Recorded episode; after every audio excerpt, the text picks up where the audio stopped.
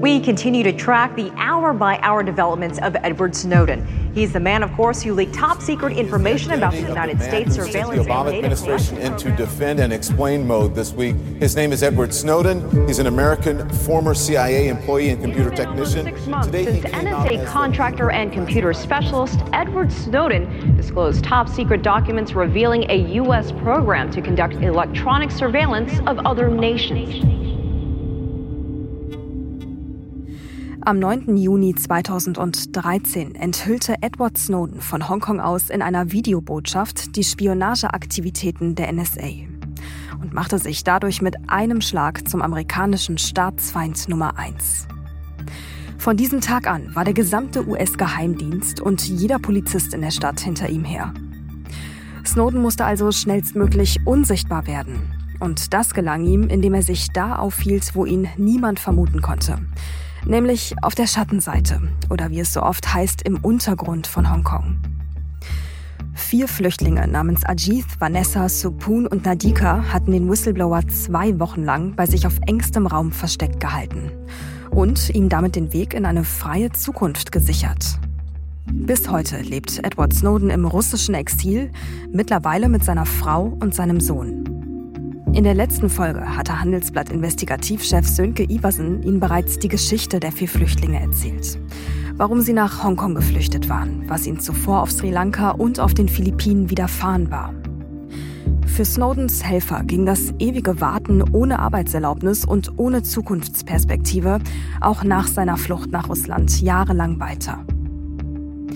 Letztes Jahr im September dann haben drei der vier Schutzengel, wie Sönke sie gerne nennt, inklusive ihrer Familien nach all den Jahren Asyl erhalten. Und zwar in Kanada.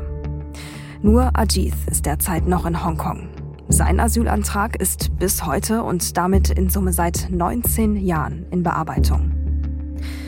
Mit zwei von den Vieren, Supun und Nadika, haben wir persönlich sprechen können. Und beide haben für Edward Snowden eine Nachricht hinterlassen. Wie Sie die Zeit mit ihm erlebt haben und was Sie ihm heute sagen möchten, das erzählen Sie Ihnen gleich selbst. Und auch Sönkes sehr persönliche Rolle in der Geschichte rund um Snowdens Schutzengel wird heute Thema sein. Warum unser Investigativchef einen für einen Journalisten sehr ungewöhnlichen Weg gegangen ist und was Hollywood damit zu tun hat, das klären wir gleich. In diesem Podcast sprechen wir alle zwei Wochen über die größten Wirtschaftskriminalfälle in Deutschland dieser Folge geht es um Edward Snowden und seine Beschützer. Mein Name ist Mary Abdelaziz Ditzo und damit herzlich willkommen zu Handelsblatt Crime.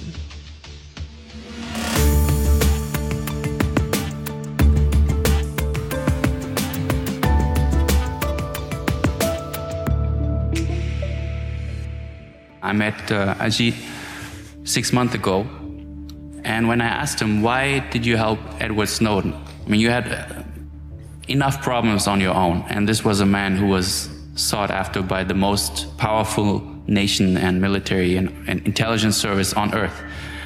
And the only thing he said was, Of course I helped him. He was a refugee. I was a refugee. Of course I helped him. Ja, Sönke, das war das Zitat, mit dem wir in der letzten Folge aufgehört haben und mit dem wir heute auch nochmal ganz bewusst eingestiegen sind. Und wenn ich es jetzt nochmal Revue passieren lasse, wenn ich es jetzt nochmal so höre, dann muss ich an Edward Snowden denken. Ich meine, der sitzt da auf seinem Zimmer in Hongkong, im Designhotel Mira. So, alles ziemlich luxuriös. Und im nächsten Moment ist er dann quasi im Ghetto, kann man das so sagen? Ja, genau. Also im Ghetto, da wo Ajit seit äh, zu dem Zeitpunkt äh, schon zehn Jahren darauf wartete, endlich da rauszukommen, endlich Asyl zu erhalten, nachdem er gefoltert worden war. Für Snowden aber war die Gleichung anders. Hm? Er war der meistgesuchte Mann der Welt in dieser Stunde. Und ein Luxushotel, jedes Hotel war für Snowden unmöglich, äh, dort zu sein. Keiner der reichen Menschen in Hongkong, die etwas zu verlieren hatten, hätten ihn beherbergt. Ähm, aber all diese Menschen, die selbst Flüchtlinge waren, also die vier, von denen wir hier sprechen, die verstanden die Situation, in der Snowden war. Und äh, ich habe ihn natürlich auch gefragt, äh, also danach gefragt, nach, diesen, nach diesem Missverhältnis. Und äh, ja, wir können auch Snowdens Antwort einfach mal hören. Da gab es diesen zauberhaften Moment. Hinter dir schließt sich eine Tür und all der Lärm, all die Gefahr bleibt auf der anderen Seite dieser Tür. Ich werde diesen Moment nie vergessen. Mir war unwohl wegen der Umstände, die sich die Flüchtlinge meinetwegen machten. Sie versuchten mir anderes Essen zu kochen als das, was sie selbst aßen, und da half kein Protest von mir. Da ich schon froh war, überhaupt hinter dieser Tür zu sein, konnte ich nicht anders, als mich schuldig zu fühlen. Und da sich die Flüchtlinge auch unter den widrigsten Umständen weigerten, Geld von mir zu nehmen, musste ich das anders lösen. Ich musste das Geld so in der Wohnung verstecken, dass sie es erst nach meiner Abreise finden würden. Also dann, wenn sie es mir nicht mehr wiedergeben konnten. Beim Abschied fühlte ich mich, als ob ich meine Familie verließe. Es war hart, aber ich wusste, je weiter ich mich von ihnen entfernte, desto sicherer würden sie sein.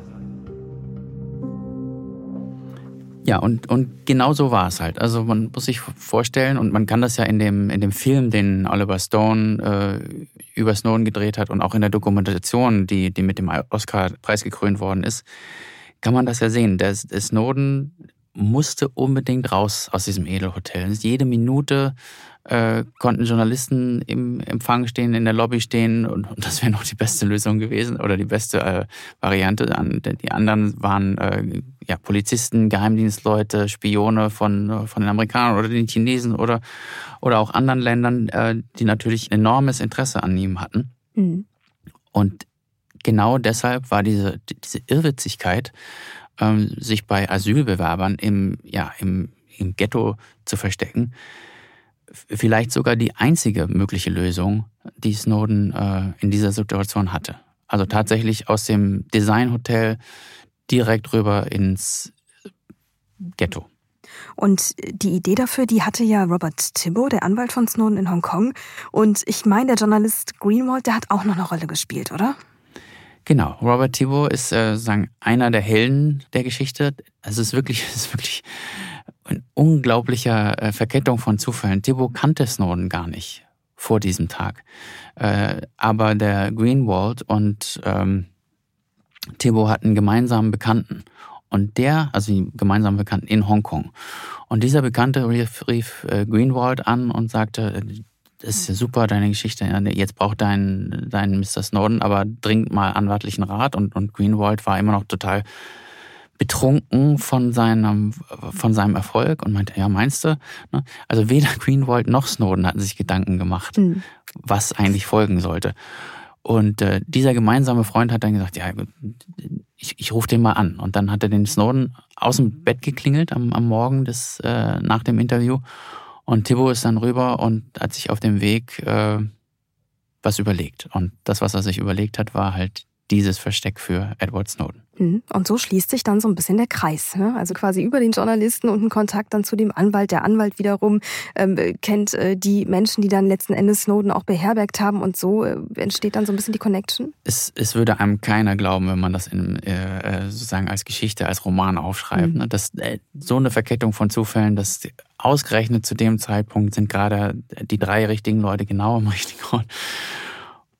Aber es ist halt so passiert. Hm, ja, es ist einfach eine krasse Geschichte, das muss man mal so festhalten an der Stelle. Und ähm, als du 2016 in Hongkong warst, da lebte Snowden ja, um jetzt mal so ein bisschen nach vorne zu springen, äh, auch schon seit drei Jahren im Exil in Moskau. Man sagt, er verdiente teils 20.000 Dollar pro Vortrag, den er eben als Video dann äh, von Moskau aus hielt.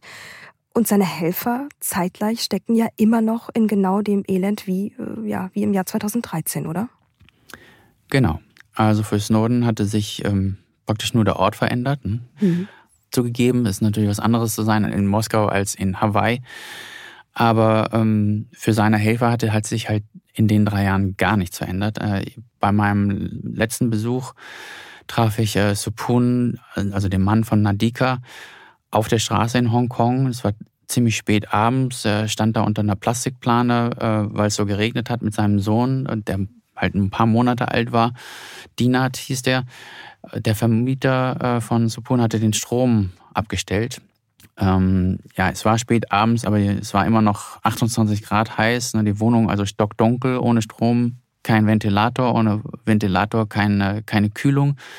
Dinat, der, der kleine Dinat hat, eine, wie gesagt, eine Nierenentzündung und, und die Medikamente mussten natürlich kühl gelagert werden. Ich habe dann Supun dabei zugeguckt, wie er einen Beutel äh, Eis gekauft hat. Und äh, die Nacht verbrachte die äh, Familie dann schwitzend und, und ja, zusammengefercht auf einem kleinen Bett und einer Matratze. Am nächsten Morgen äh, meinte dann ein Sachbearbeiter der Hausverwaltung, es habe da wohl einen Abrechnungsfehler gegeben. Mhm. Aber bis der Strom wieder floss, äh, verging dann noch ein halber Tag. Ja, und jetzt muss man vielleicht an der Stelle auch nochmal ganz klar sagen, weil wir haben jetzt einen riesen Zeitsprung gemacht, ähm, an alle, die gerade zuhören, das machen wir auch ganz bewusst, denn wir möchten natürlich jetzt hier in dieser Geschichte das erzählen, was viele noch nicht wissen, denn sowohl in Citizen 4 als auch in dem äh, Hollywood-Film, der letzten Endes über Snowden verfilmt wurde, wurden ja äh, große Teile der Geschichte erzählt, die hier, vor allem was danach passierte, aber eben nicht. Ne? Also du hast damit auch gerade schon angefangen und jetzt muss man, wenn wir an dem Punkt ansetzen, du hast das Schicksal ja gerade auch nochmal ganz genau beschrieben, äh, als du dann quasi 2016 in Hongkong warst. Du hast Hongkong ja am nächsten Tag dann verlassen. Und du hast mir im Vorgespräch erzählt, dass das immer noch nicht das Ende dieser Geschichte war, sondern eigentlich fing es ja im Grunde zu einem gewissen Grad für dich dann auch erst an. Ja, genau. Also ne, wie bei jeder Geschichte ähm, musste ich dann nach der Recherche natürlich die Geschichte erstmal aufschreiben. Da, da kann ich mich auch noch sehr lebendig dran erinnern, wie ich im Flugzeug saß und angefangen habe zu schreiben, aber aus, aus lauter Vorsicht dann auch den Namen Snowden nicht aufgeschrieben habe. Aber ich wusste schon, na, als ich gewartet habe äh, auf das Ticket, auf, auf das Flugzeug, habe ich mir natürlich überlegt, womit fängst du jetzt an? Und mhm. dann wusste ich, dass dann habe ich angefangen zu tippen. Aber hat schon Respekt auch, ne? Es kommt gerade auch wirklich, man merkt so richtig, du hast in dem Flieger gesessen und das äh, war für dich irgendwie, hat dich irgendwie auch berührt. Und du hast dir ganz genau überlegt, ob du da jetzt Snowden reinschreibst oder nicht. Ja, ja, natürlich. Also wenn man eine Woche mit dem Anwalt von äh, Snowden verbringt, dann kann man auch nicht anders, als ein bisschen äh, sicherheitsbewusster zu sein. Man muss sich das so vorstellen. Wir haben da kein einziges Gespräch geführt, ohne vorher die ähm, Telefone in den Kühlschrank zu legen oder in die Mikrowelle. Ne? Also halt diese, diese mhm. Sachen, dass die Geheimdienste jedes Telefon an- und ausschalten können, äh, wenn sie wollen. Das verinnerlichst du dann äh, mhm, nach einer Weile. Also ich saß im, im Flugzeug und äh, habe angefangen zu tippen. Aber vielleicht sollten wir noch eine Sache kurz erklären. Die, das müssen sich die Leute ja fragen. Warum hielt diese Geschichte jetzt drei Jahre lang? Es ging ja, verging ja zwischen Snowdens Flucht nach Moskau und meiner Ankunft in Hongkong äh, lagen ja drei Jahre. Und äh, vielleicht sollten wir das nochmal kurz erklären. Das sollten wir. Das ist ein richtig guter Punkt. Und das hing, also dass sich diese Geschichte dann auch wirklich so lange hielt, hing mit dem Film von Oliver Stone zusammen, oder? Nach einer kurzen Unterbrechung geht es gleich weiter. Bleiben Sie dran. Sie leben Fairness, Kultur und Werte? Zeigen Sie Ihr Engagement als Arbeitgeber und werden Sie Teil der Fair Company Initiative. Mit der Fair Company Initiative zeichnet das Handelsblatt Unternehmen aus, die insbesondere Berufseinsteigern und Young Professionals ein faires, attraktives Arbeitsumfeld bieten. Zu den entscheidenden Werten gehören unter anderem das Engagement für Mitarbeitende, Diversity und Chancengleichheit, Nachhaltigkeit und gesellschaftliche Verantwortung. Erfahren Sie jetzt mehr unter faircompany.de. Ja, ohne diesen Film wäre meine Geschichte, hätte ich wahrscheinlich, wäre ich an meine Geschichte wahrscheinlich nie rangekommen. Also es war so, äh, Snowdens Anwalt in Russland. Ne? Snowden ist, hat halt einen Anwalt in New York, einen in Berlin, einen in Hongkong, einen in Moskau. Und der Anwalt in Moskau hatte, warum auch immer, hatte arrangiert, dass äh, Oliver Stone, der, den wir aus Wall Street und äh, Fourth of July, glaube ich, äh, also den kriegen, äh, als, als Hollywood-Regisseur kennen und als kritischen Regisseur kennen, dass Oliver Stone also Zugang zu Snowden erhalten würde. Und äh, Thibault, der Anwalt in Hongkong, erfuhr dann Monate später und, und praktisch nebenbei, dass Snowden dem Stone auch von den Helfern erzählt hatte. Weil es, es fehlten ja, ne? das hat der Stone mhm. natürlich auch gemerkt, dass in der Geschichte zwischen Verlassen des Mira-Hotels und Ankunft in Moskau lagen einfach zwei Wochen und niemand hatte bisher diese zwei Wochen erklärt. Also hat natürlich auch Stone gefragt, ja, wo warst du denn? Ne? Wo mhm. war denn Edward Snowden? Und nun als äh, Snowdens Anwalt Thibault gehört hat, dass dieses Geheimnis also dabei war, rauszulecken, wurde Thibault wieder panisch, weil er dachte, um Gottes Willen, wenn, das, wenn die jetzt, wenn das jetzt im Hollywood-Film erzählt wird, dann sind meine Mandanten äh, bekannt und ich weiß nicht, was mit denen passiert. Ne? Und weil Thibault sich also durchaus also viel mehr Gedanken um den nächsten Tag machte als zum Beispiel Edward äh, Snowden oder Glenn Greenwald. Ich wollte gerade sagen, auch die Journalisten. Ne? Ja. Ähm, hat ihn das also schwer umgetrieben. eigentlich sollte diese Geschichte von den Helfern nie erzählt werden, aus Sicherheitsgründen, weil sie die Flüchtlinge und ihr Anwalt Sorge hatten, dass wenn das bekannt würde, dass sie dem Staatsfeind Nummer eins beherbergt haben, dass das ungute Folgen für sie hätte. So, nun war die Geschichte aber dabei irgendwie und man, er wusste, Thibaut wusste nicht, welcher Teil nun öffentlich werden und wie und mhm. was hat Snowden über seine Helfer gesagt und all das. Und nun entschied sich also der Anwalt von Snowden, die Geschichte richtig erzählen zu lassen. Und mit richtig erzählen zu lassen meinte er nicht, dass er steuerte, was in der Zeitung stehen würde, aber dass äh, diejenigen, die die Geschichte erzählten, halt Zugang zu allen Informationen hatte. Und Snowden wusste ja sehr, sehr wenig über das Schicksal seiner Flüchtlinge. Der Snowden hat sich in, in Hongkong ja nur mit sich selbst, was ja auch verständlich ist, wenn die CIA hinter dir her ist, hat sich also nicht mit dem... Und die NSA und, und die, NSA die ganze Welt. Und alle, ja. Mhm. Also hat sich nicht um, um äh, Hadikas Vergewaltigung und Supuns äh, Polizeigewalt und, und Ajits Folter gekümmert. Und Tibbo wollte also, dass sie, wenn die Geschichte schon rausleckt, dass sie dann auch richtig äh, erzählt wird. Also dass der, die Geschichtenerzähler jedenfalls alle Informationen hatten. Ja, und das hast du ja dann auch wirklich übernommen. Und was ist denn dann passiert? Ja, also ich habe die Geschichte erzählt und damals haben wir sie auch auf äh, Deutsch und Englisch äh, erzählt mhm. und veröffentlicht. Und unsere Leser, die Handelsblattleser, wollten helfen. Die riefen mich an, schickten mir E-Mails und sagten, sie wollen ihnen helfen. Wie lautet das Spendenkonto? Ja, Wahnsinn. Ist ja also an für sich ja eigentlich auch erstmal also sehr menschlich, ein menschlicher Akt, ne? Und irgendwie auch super. Ja, das, das war toll. Das Problem war, dass es kein Spendenkonto gab. Mhm. Es, es, gab, ähm, ja, streng genommen gab es gar kein Konto. Ne? Die Flüchtlinge hatten keins und Thibaut, der Anwalt, durfte als Anwalt, so erklärt er mir das, kein Geld für seine Mandanten annehmen. Das ist doch schon wieder irgendwie unglaublich. Und dann, wie geht man, wie kommt man aus so einer Situation raus?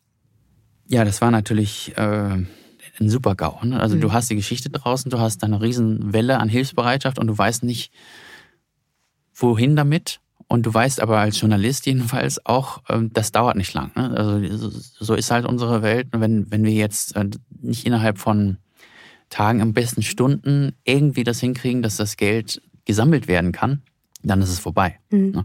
Da hat man den Zeitpunkt so ein bisschen verpasst. Dann, dann hat man das, das Zeitfenster verpasst. Und deshalb ähm, haben wir uns das dann überlegt. Und Thibaut hatte die Idee, eine GoFundMe-Seite im Internet einzurichten. Das ist quasi sowas ähnliches wie eine Spendenseite, nur mhm. ohne Spendenorganisation. Thibaut wusste aber auch äh, überhaupt nicht, wie man das machte. Und natürlich gab es auch kein Budget oder irgendwas, äh, um jemanden damit zu beauftragen. Mhm. Und dann muss man auch einfach mal ehrlich sagen, da hast du dann an der Stelle ja was gemacht, was du, ja, was du vielleicht eigentlich nicht machen solltest. Ja, vielleicht. Ich, ich bin mir da bis heute nicht richtig sicher. Also natürlich soll man als Journalist, so lernt man das auf der Journalistenschule, nicht Teil der Geschichte werden. Mhm. Ähm, schon gar nicht der Geschichte, die man selbst schreibt. Aber ich habe das halt manchmal, also in dem Moment einfach pragmatisch gesehen. Und es gibt auch andere Beispiele. Ähm, also ich Kriegsberichterstatter, da, gibt es Situationen, da, egal wie du für dich verhältst, du beeinflusst immer die Geschichte. Mhm. Und äh, ich habe es einfach damals so gesehen, ähm, diese Leute brauchen jetzt eine Spendenseite und wenn ich die nicht einrichte, dann macht das kein anderer. Und dann habe ich zwar sozusagen mich an die alle Regeln in der Journalistenschule gehalten, aber die Leute setzen da weiter im Dreck. Also habe ich einfach diese Seite eingerichtet. Ja, also ich meine, in dem Moment kann man auch sagen, es gibt ja den Sönke Iversen, äh, den Leiter der investigativen Recherche des Teams hier bei uns und es gibt den Sönke Iversen als Privatperson. Und in dem Moment hast du dich dann ja ganz offensichtlich entschieden, ne, als Privatperson, irgendwie als Mensch diese Entscheidung zu treffen. Ich habe das einfach gemacht. Das war auch alles Trial by Error. Ne? Das, äh, ich, ich, bin, ich bin kein äh, Programmierer oder sonst was. Ähm, das wäre auch die nächste Frage gewesen, ob du dich eigentlich damit auskennst. Nee, muss ich auch sagen. Ich habe noch nie eine, eine Internetseite ähm, äh, eingerichtet. Das war meine erste. Andererseits ist, äh, muss man jetzt auch sagen, es war nicht wirklich kompliziert. Die Informationen hatte ich ja alle. Ich hatte Bilder, ich hatte Videomaterial, ich hatte ähm, den Artikel, auf den ich dann verweisen konnte. Und bald danach auch viele, viele andere Artikel. Also habe ich das einfach in der Nacht- und Nebel-Aktion dann zusammengebaut. Und dann floss Geld. Ja, genau, dann floss Geld. Also reichlich Geld. Es kam da ziemlich schnell äh, 10.000 Euro zusammen. Und ähm, ja, dann riss der Strom der guten Nachrichten eine Weile lang auch gar nicht ab. Der, der Schauspieler äh, Joseph äh, Gordon-Lewitt, der Snowden in dem Stone-Film spielt, hörte davon. Das, also mhm. es war halt alles englischsprachig, die, die Seite. Und Englisch, Deutsch, Französisch. Ne? Nach einer Weile haben wir das immer erweitert. Und ähm, dieser Schauspieler drehte dann selbst noch ein kleines äh, Video, mit dem er zu Spenden aufrief. Hey everybody, uh, my name is Joseph Gordon-Levitt. I'm an actor. Uh, I recently played Edward Snowden in a movie. When he was in Hong Kong, after his uh, rendezvous with journalists, he had to hide before he could get out of the country. He hid with a handful of refugees there in Hong Kong, people who are not from Hong Kong, they're from Sri Lanka and the Philippines. Their names are Ajith, Vanessa, Nadika, and Supun. And uh, these four people and their families really put themselves at risk in order to help Snowden when he really needed help. And it did work. Um, Edward Snowden was able to get out of Hong Kong. But these four folks and their families are still there, and they're actually living in a really tough situation. So there's this GoFundMe page raising money to help these four folks support themselves. I'm giving some money to it, and if you can, I would personally appreciate it. I know they would really appreciate it if you could give a little bit too. For those of us who are really grateful for what Snowden was able to do for uh, our country and really for the whole world, um, I think this is a nice way to say thanks. And that's it. Thank you. Wow, ja, also ein Hollywood-Schauspieler hat dir am Ende ein Video für deine Website geschickt. Verstehe ich das richtig? So in der Art. Also ich habe das damals nicht als meine Website gesehen, aber ja, es stimmt. Äh, das hat natürlich einen enormen Zulauf gebracht, dass ein Hollywood, also der Snowden, Hauptdarsteller, dieses Video gemacht hat. Der hat es dann auch auf seinen Social Media Accounts beworben. Es gab dann aber auch immer wieder kleine Unfälle bei der Sache. Was meinst du mit Unfällen? Hm, ganz banale Sachen. Die amerikanischen Spender zum Beispiel hatten Probleme mit der Darstellung der Geldbeträge auf der GoFundMe-Seite. Wenn die 10 Dollar spendeten, wurde ihnen nach dem deutschen System das mit Komma angezeigt, hm. also 10,00. Die Amerikaner nutzen aber statt Komma den Dezimalpunkt. 10,00 las sich für die so, als hätten sie nicht 10 Dollar gespendet, sondern 1000 Dollar. Und das, das hat die natürlich beunruhigt. Ne? Äh, bei, bei aller Hilfsbereitschaft, das ist halt ein gewaltiger Unterschied äh, zwischen 10 und 1000. Was haben wir gemacht? Wir haben dann noch eine Seite eingerichtet, äh, die nach dem amerikanischen System arbeitete und das ging dann auch. Aber es ist auch so interessant. Es sind verschiedenste Menschen, die total ausgebildet in ihrem Bereich sind, absolute Experten, ne? Anwälte, Journalisten und was weiß ich nicht, wer noch. Und dann kommen solche Sachen zusammen, weil sich alle zusammen einer neuen Sache widmen, die sie vielleicht vorher in dem Rahmen noch nie gemacht haben. Und dann ist man auf einmal wieder mit solchen Herausforderungen konfrontiert. Das ist auch irgendwie absurd, oder nicht? Ja, das kannst du dir auch vorher nicht vorstellen. Ne? Ja. Also du, du, du zerbrichst dir den Kopf, wo du die Bilder platzierst und wie, wie macht man das so, dass die Leute sofort gefangen sind und sofort merken, hier ist Not am Mann. Und dann kommt plötzlich eine Nachts um drei in einem Meer aus New York, äh, ihr, ihr habt mir jetzt äh, 1000 Dollar abgenommen, ich wollte noch nur 10 spenden. Denkst du, was ist denn jetzt passiert? Mhm. Und es ist einfach nur eine, ein Missverständnis. Ne? Ja, klar. Wie ging es denn dann weiter? Ja, also die Geschichte hatte wirklich ein gewaltiges Echo. Zeitungen, Magazine aus, aus wirklich aller Welt berichteten. Filmteams machten sich dann auf, um diese Helfer, nachdem sie dann einmal in der, ja, nachdem wir sie gezeigt hatten, äh, zu treffen. Und das war auch okay für die. Ne? Das war ja sagen, Teil des Plans gewissermaßen, dass mhm. die richtige Geschichte erzählt wurde und dann sollte sie auch auf allen Kanälen erzählt werden. Ähm, wir stellten dann die Links zu all den Berichten auf die Spendenseite oder auf die GoFundMe-Seite und die andere, sodass die Seite dann eine Art Sammelpunkt für Informationen über diese Familien wurde, also Snowdens Helfer. Hm. Und der Begriff, also Snowdens Schutzengel, den wir da gewählt hatten ursprünglich, wurde auch von fast allen übernommen. Der Anwalt Thibault hatte auch die Vorstellung, dass das ähm, dann so eine Art Druck ausüben würde auf die Hongkonger Verwaltung. Nach all den Jahren. Ne? Nach all den Jahren, um endlich diese Asylanträge zu bearbeiten. Aber ähm, auch da gab es äh, ja, einen Unfall, kann man nicht sagen. Jedenfalls ging das komplett nach hinten los. Inwiefern? Also was hat die Verwaltung da genau gesagt? Ja, die Hongkonger Behörden bestellten die Flüchtlinge dann erstmal ein Aber nicht, um sie über ihr Schicksal in Sri Lanka oder auf den Philippinen zu befragen und sagen, um Gottes Willen, da haben wir was vergessen, jetzt machen wir mal hin mit den. Nee, die haben sie äh, über Snowden ausgefragt. Also lauter Fragen, wann haben sie ihn getroffen, was hat er ihnen gesagt und dies und das und noch was.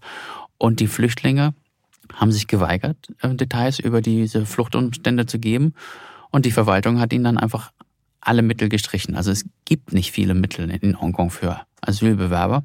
Aber die, die sie hatten, haben sie einfach äh, gestrichen. Und die Position der Verwaltung war dann, hey, ihr habt doch eure Spendenseite was wollt ihr eigentlich? Ich meine, 10.000 Euro äh, reichen in Hongkong bestimmt nicht so lang und äh, wahrscheinlich auch nicht äh, für vier Erwachsene plus Kinder. Nee, natürlich nicht. Und es ist natürlich auch keine legale Position. Ihr habt doch noch eine Spendenseite, kümmert euch um euch selbst. Ne? Und klar, Hongkong ist eine wahnsinnig teure Stadt. Und ähm, so kam dann zwar nach, nach, weiß ich, wenn BBC oder, oder CNN, die großen Sender und Medien berichtet haben, dann kam schon Geld, aber das ebbte auch immer wieder ab. Ne? Snowden konnte helfen. Snowden hat ab und zu äh, getwittert äh, über seine Helfer. Dann kamen auch innerhalb weniger Stunden, weil das halt genau zielgruppengetreu war, dann kamen tatsächlich innerhalb von weniger Stunden ein paar tausend Euro zusammen. Aber dann war auch wieder wochenlang Ebbe. Mhm. Vielleicht auch noch mal kurz so ein Zwischenresümee an der Stelle. Rein charakterlich ist das ja schon auch stark. Ne? Ich meine, die werden dann dahin zitiert zur Verwaltung und äh, Hongkong, Mutmaßung jetzt von mir, steht oder stand wahrscheinlich auch unter Druck irgendwie von den USA, da irgendwie auch Informationen dann durch diese Flüchtlinge auch nochmal zu liefern, was Snowden betrifft. Und die haben einfach dicht gehalten, auch im Nachhinein. Ich meine, die hätten sich ja auch denken können, der Snowden, der ist weg Ne, der ist jetzt in Russland, der ist da im mhm. Exil, der wird da schon irgendwie geschützt äh, und ich schütze mich jetzt mal selbst. So haben sie ja nicht gemacht. Das wäre eine menschliche Reaktion gewesen, natürlich. Aber ähm, ja, das muss man sagen, die ähm, haben sich Snowden weiterhin verpflichtet gefühlt. Ne? Sie wollten ihn beschützen, sie haben einfach nichts gesagt äh, mhm. über, über die ganzen Umstände. Ne? Und das, obwohl sie auch gar nicht viel hätten sagen können. Ne? Also die haben auch nur wenig miteinander kommunizieren. Das waren ja Menschen aus völlig verschiedenen, völlig unterschiedlichen Welten. Also sie konnten gar nicht besonders viel sagen. Aber sie haben gar nichts gesagt. Sie wollten ihrem Wort sozusagen treu bleiben und die haben ihm versprochen, wir sagen nichts. Dabei sind sie geblieben. Gut, also eine schwierige Ausgangslage dann in dem Moment oder schwierige Verhandlungslage dann natürlich in dem Moment auch für diese Menschen. Ähm, ja, wie kann man das jetzt, äh, wie ging es weiter? Kein Licht am Horizont, würde ich fast behaupten, oder? Jedenfalls nur sehr wenig. Ähm, es gab im, waren immer so hin und her gerissen. Das einerseits, die steckten immer noch fest, dann war dieser, dieser gewaltige Druck von der Verwaltung und meine, die Familien hatten kleine Kinder. Das war alles extrem schwer äh, auszuhalten. Äh, also unser Artikel im Handelsblatt erschien im September 2016. Zwei Monate später nahm sich dann die Freedom of the Press Foundation in San Francisco dieser Sache an. Zeitgleich äh, tat sich in Montreal in Kanada eine Gruppe von Menschenrechtsanwälten zusammen, um die dortige Regierung dazu zu bewegen, äh, Snowdens Schutzengeln in, in Kanada Asyl zu gewähren. Und im Dezember 2016 lud mich dann der Chaos Computer Club ein nach Hamburg. Der berühmte Chaos Computer Club, ja? Ja, genau. Da also es passierten in der Zeit einfach wahnsinnig viele äh, fantastische, skurrile Sachen. Äh, es, es, gab dann über diese Geschichte äh, Kontakte zu äh, Anke Domscheit-Berg und, und ihrem Mann Daniel, also Daniel Domscheit-Berg, äh, einem der Väter von Wikileaks. Mhm. Und für die Leute vom Chaos Computer Club war Snowden natürlich der Held schlechthin. Ne? Das. Äh, kann man sich vorstellen. Das war sozusagen, Snowden verstand sich auch selbst als Hacker und für sie war er also der Überhacker. Und ähm, das Interesse an der Geschichte der Helfer von dem Superhacker war also riesig, riesig groß. Und deshalb hat der Chaos Computer Club oder die Organisatoren von diesem Kongress dann äh, Thibaut eingeladen, den, den Anwalt. Mhm. Und Thibaut hat mich gebeten, ähm, mit auf die Bühne zu kommen und, und zu sprechen. Und ähm, genau, auch da gibt es ja wirklich einen sehr interessanten O-Ton. Auch da hören wir jetzt mal rein. So, since the Snowden movies, or movie and documentations, we know there were many really, really awesome people involved in the escape of Edward Snowden. Today, we will hear a little bit more about the personal sacrifices and big risks these people took to shelter and protect Edward Snowden. So, first, I will give you Sönke Iversen. Applause for him, please.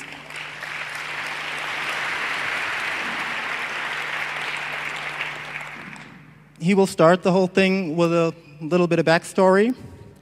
After that, we will have uh, Robert Thibault and live on the screen, Edward Snowden. I'm looking forward to it. But first, a big applause again for Sönke Iversen.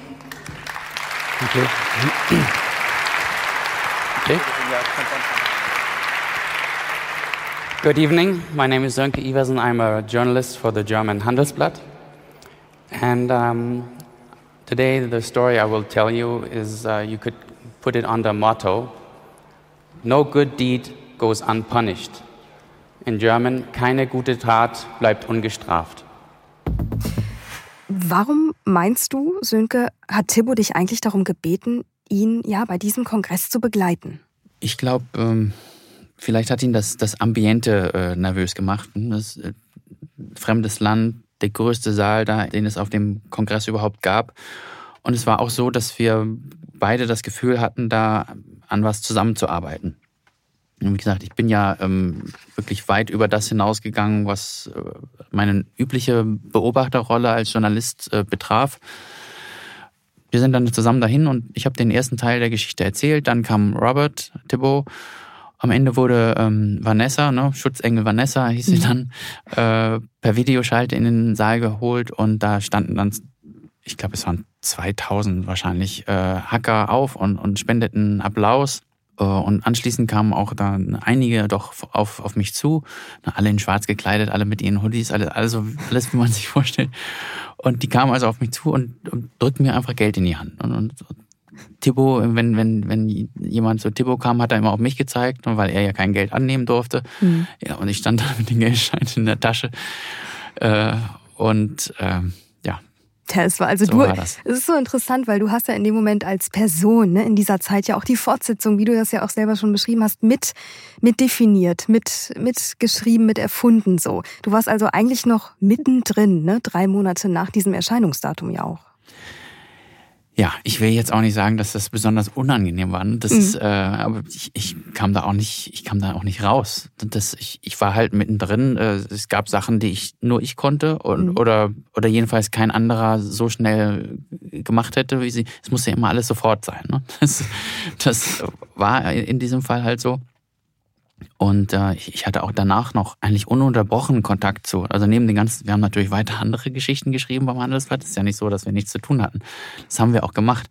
Aber äh, abends oder ganz früh morgens, äh, je nach, war ja auch alles mit Zeitunterschied, ähm, habe also laufend mit dem Thibaut Kontakt gehabt. Äh, ein Jahr später, nach diesem Auftritt in Hamburg, ähm, hat der Chaos Communications Kongress äh, den Thibaut nochmal eingeladen, diesmal nach Leipzig, weil das CCH, glaube ich, umgebaut wurde.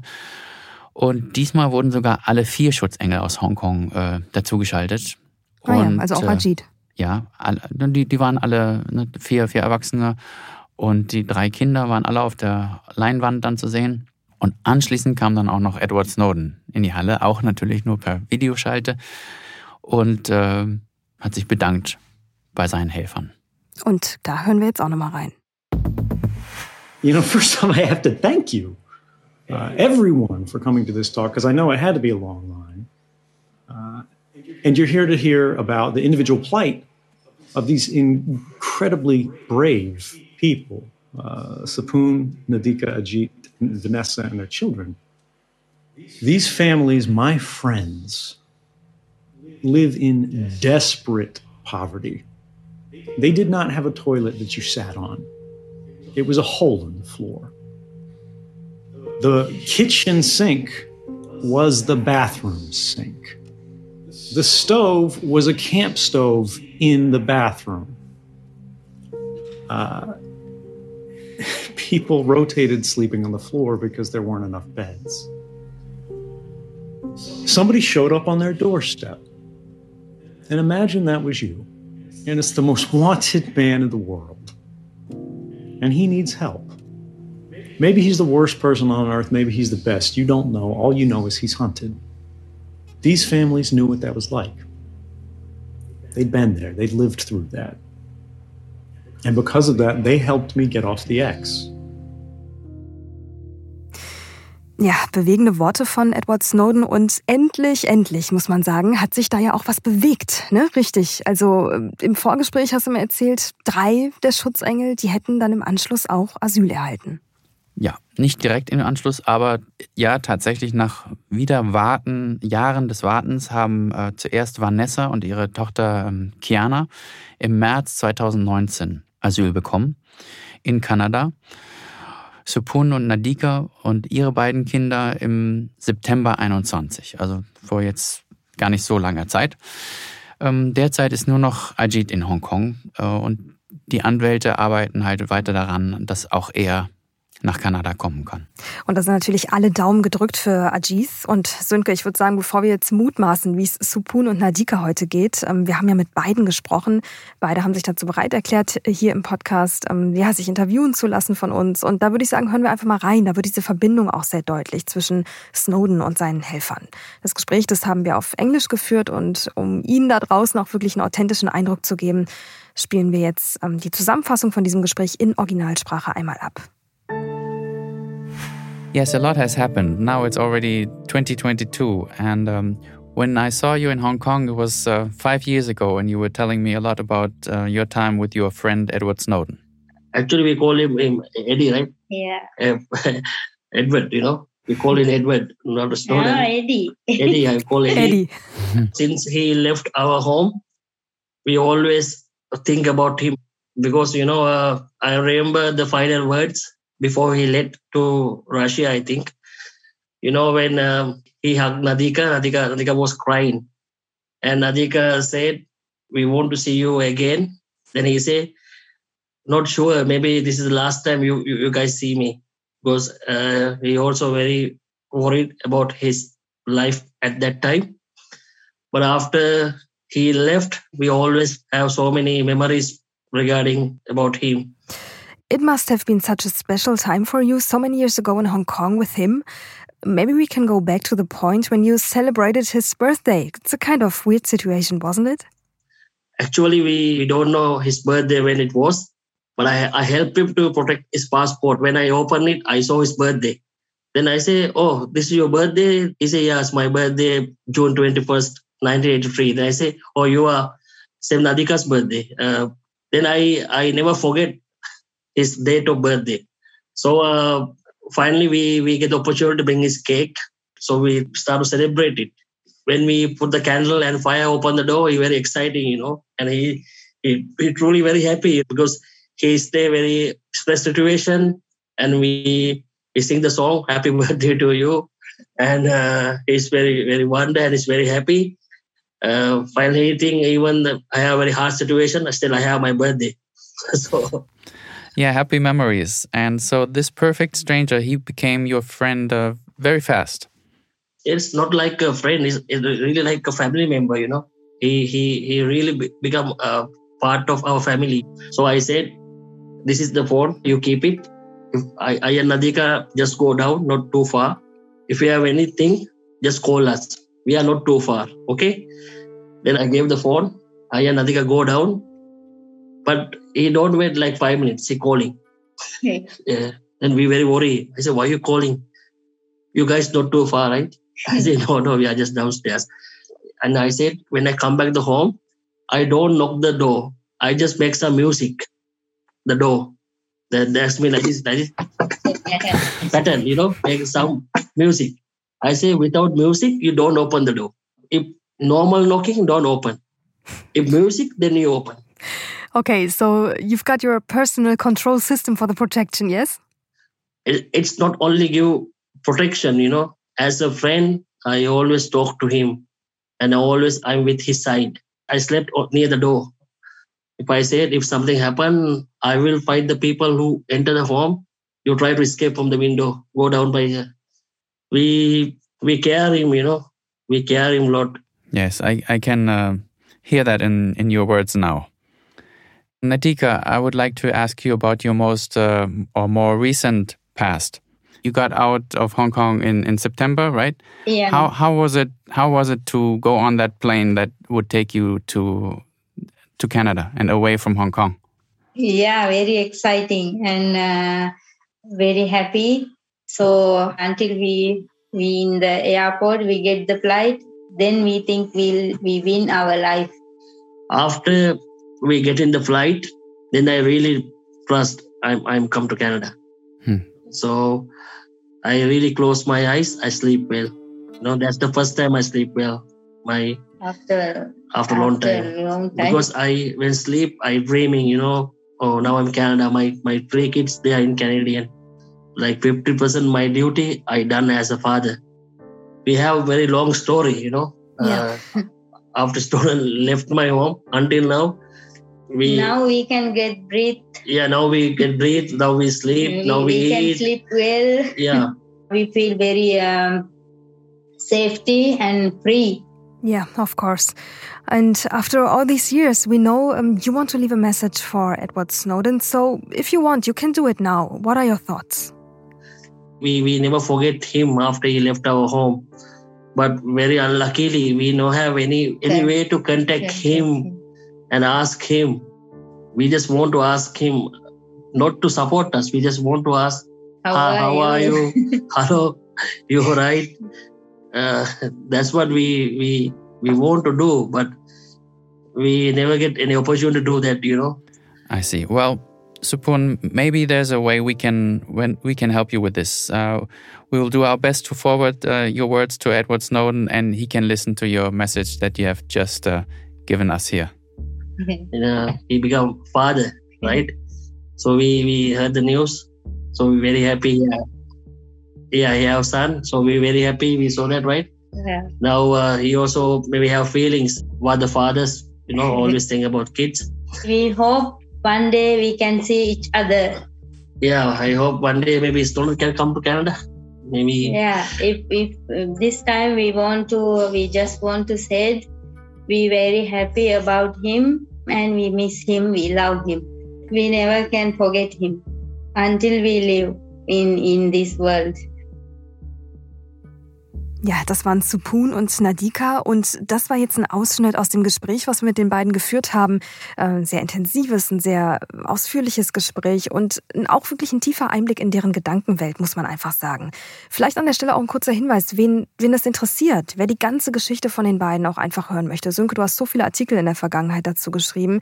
Wir haben in die Shownotes mal den Link handelsblatt.com slash mehr Journalismus reingepackt und damit können Sie gerne mal unser gesamtes Angebot und damit eben auch alle Artikel von Sönke dieser Geschichte ja einfach mal testen, einfach mal lesen und durchstöbern.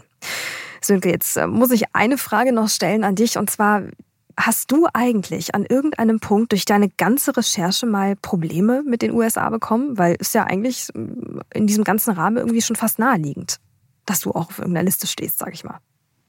Keine, keine, die ich gespürt hätte. Äh, Ich habe gehört, wenn man so sagt, äh, dass mein Name auch mal auf Listen stand, äh, die sich die Amerikaner zu der Zeit genauer anguckten, sagen wir mal so. Ähm, Ob sie jetzt versuchen, meine Kommunikation zu überwachen, kann ich nicht sagen. Wir waren natürlich vorsichtig. Wir haben jetzt nicht über E-Mail oder offene Telefonleitungen kommuniziert. Ähm, aber ich, ich war seitdem auch schon wieder in den USA und ich habe nichts gespürt. Ich wurde nicht durchsucht oder musste meinen Laptop äh, übergeben oder ähnliche Sachen. Ich glaube, inzwischen ist die Sache eigentlich auch durch. Also wissentlich ähm, wurdest du nicht ausspioniert. Unwissentlich äh, würde ich sagen, in Anbetracht dieser Geschichte lassen wir das vielleicht mal so im Raum stehen. Nobody knows. So, ähm, wie geht es denn jetzt eigentlich mit Edward Snowden weiter? Ich meine, glaubst du, der kann eigentlich jemals, ja, jemals zurückkehren in seine Heimat in die USA? Und was würde ihm da drohen? Also er wäre sicher schlecht beraten, äh, heute in die äh, USA äh, zurückzukehren. Aus der Sicht der Amerikaner hat sich äh, nichts geändert. Er hat Militärgeheimnisse verraten, deshalb müsste es ein Militärverfahren äh, geben. Also eins ohne Öffentlichkeit und am Ende mit einem Schuldspruch, so dass er im Militärgefängnis landen würde. Snowden hat in Deutschland um Asyl gebeten, aber unsere Regierung hat es ja nicht mal, nicht mal ins Land gelassen, um, ihn, um nachzufragen, äh, wie die Amerikaner eigentlich genau äh, Frau Merkel aus äh, spioniert haben und, und, und Telefon angezapft und diese ganzen Sachen. Das war ja damals ein riesiges Politikum. Äußerst peinlich, würde ich sagen, für die deutsche Politik, aber sie hat halt gekuscht vor den Amerikanern. Mhm. Snowden ist jetzt seit fast neun Jahren in Russland und hat einen Status, mit dem er seine Zukunft da fest planen kann. Mhm. Und jetzt war es ja aber auch gleichzeitig so, dass Snowden in über 20 europäischen Ländern Asyl beantragt hatte damals und kein einziges Land in Europa äh, ihm quasi Asyl gewährt hat, oder? Ja, das stimmt. Das ist äh, ein anderer trauriger Rekord. Also Snowden ne, aus amerikanischer Sicht äh, mag man ja diese Ansicht haben, dass er, dass er, weiß ich, Landesgeheimnisse verraten hat. Aber er ja, das bedeutet ja auch, dass er politisch Verfolgter in den USA ist. Er hat illegale Überwachung offengelegt. Es ist ja nicht so, dass er Sachen gestohlen hätte und die irgendwie für einen höchsten Preis verkauft hat, sondern er hat die systematische, illegale Überwachung nicht nur der, der Weltbevölkerung, sondern auch der eigenen Bevölkerung offengelegt. Dafür soll er, wie Donald Trump sagt, ähm, erschossen werden. Na, wenn das keine politische Verfolgung ist, mhm. weiß ich nicht, was politische Verfolgung ist.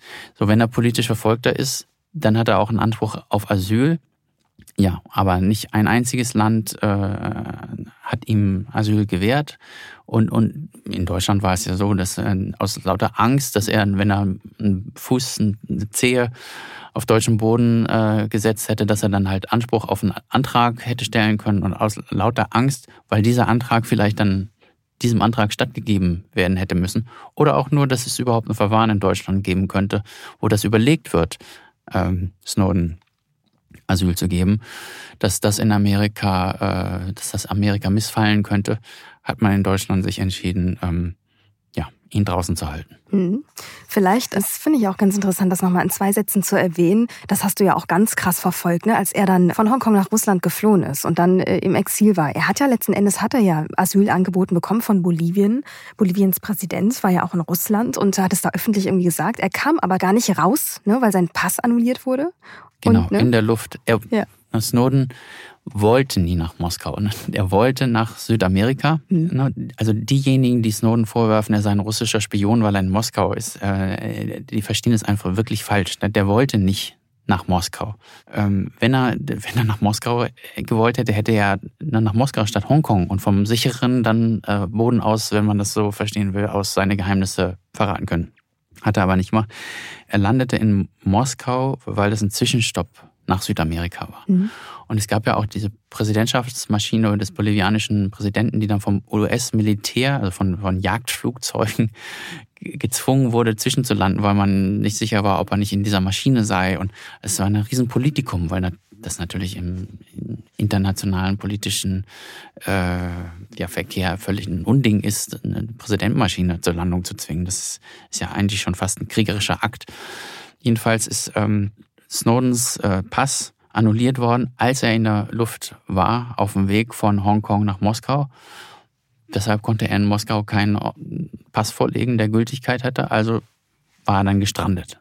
Mhm. Und äh, daran, dass das auch überhaupt nicht vorbereitet wäre, kann man ja auch, er war da ja wochenlang auf dem Flughafen einfach gefangen, wie Tom Hanks in dem Film Terminal Man, glaube ich. Ne? Das ist einfach mhm. zwischen allen Stühlen da im Container gewohnt, mehr oder weniger. Ähm, ja, nun ist er halt in Moskau und äh, kein europäisches Land will ihn reinlassen. Okay, äh, Fakt ist aber ja, Sönke, er würde eigentlich gerne zurück in seine Heimat, oder? Ja, er hat zwischendurch hat er mal gesagt, ne, wenn er gefragt wurde, würden Sie gern, also von deutschen Journalisten wird dann natürlich gefragt, möchten Sie Asyl in Deutschland? Dann sagt er ja. Aber sein erster Wunsch, ähm, das schreibt er auch in seinem Buch und da gibt es zahlreiche Äußerungen, er möchte zurück nach Amerika.